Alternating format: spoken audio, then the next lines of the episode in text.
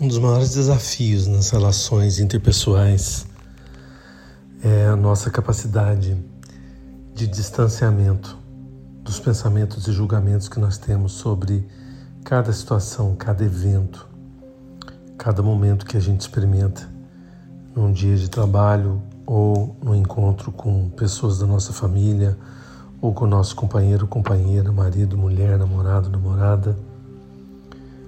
Nós vemos sempre as situações e o mundo a partir do nosso uh, potencial interno. Nós não escutamos com o nosso ouvido, nós não vemos com os nossos olhos, nós escutamos e vemos através de filtros internos do nosso cérebro, das nossas conexões, das nossas experiências, daquilo que nós conseguimos construir ao longo de uma existência toda. Na infância, modelando os nossos pais, formando experiências até os seis, sete anos, é, fortíssimas que vão orientar, guiar o nosso andar pelo mundo, a nossa forma de lidar com as frustrações, com o medo, com a raiva, a tristeza, com a capacidade de celebrar, se alegrar. Cada um de nós é um universo riquíssimo, interno. O pensamento dualista é o pensamento que no Ocidente prevalece, no Ocidente e na ciência.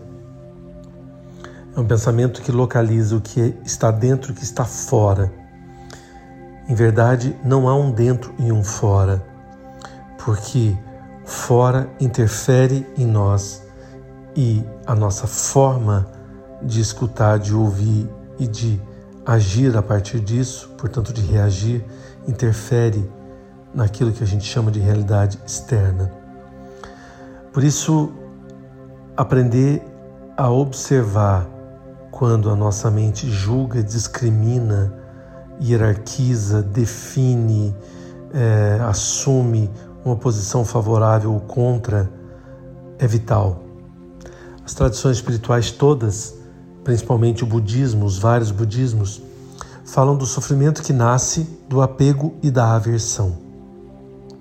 O apego a tudo aquilo que nós identificamos como bom, como certo, como correto, como justo, ou que cai melhor na relação conosco, e a aversão tudo aquilo que a gente recusa, que a gente não quer experimentar.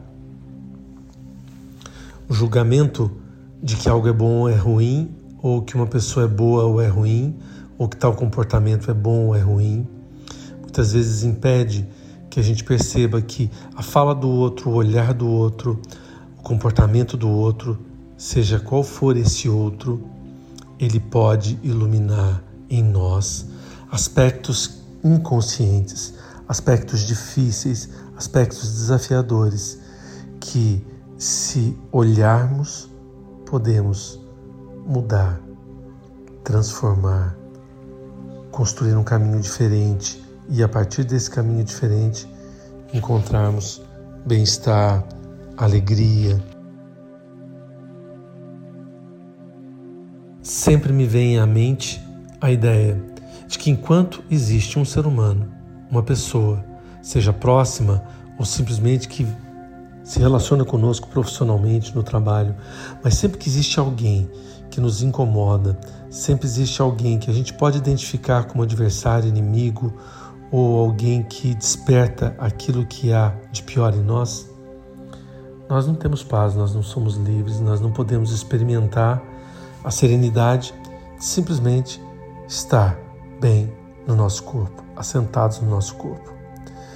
Uma coisa que a meditação me trouxe ao longo de mais de 30 anos, de várias modalidades, de experiências, de momentos menos intensivos, menos disciplinados, o que eu mais aprendi com a meditação é que quando nós observamos um sentimento, uma emoção, quando nós observamos um estado mental, um pensamento obsessivo, quando nós observamos algum aspecto em nós, nós temos uma possibilidade de liberar isso em nós, no caminho de que, se concordarmos com o que é bom, se concordarmos com o que é ruim, da mesma forma, nós nos libertamos de um julgamento que intensifica, que amarra profundamente alguma coisa dentro de nós. Então isso acaba produzindo uma sensação de liberdade extremamente importante, extremamente construtiva.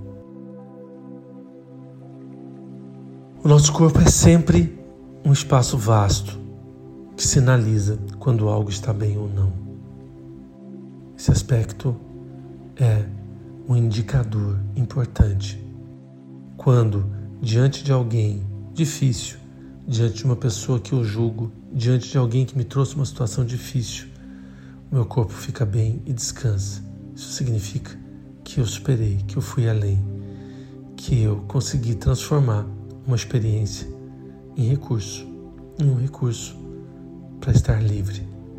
Livre de pensamentos, de emoções, de rejeições e poder escolher. Escolher que tipo de estado mental eu vou cultivar.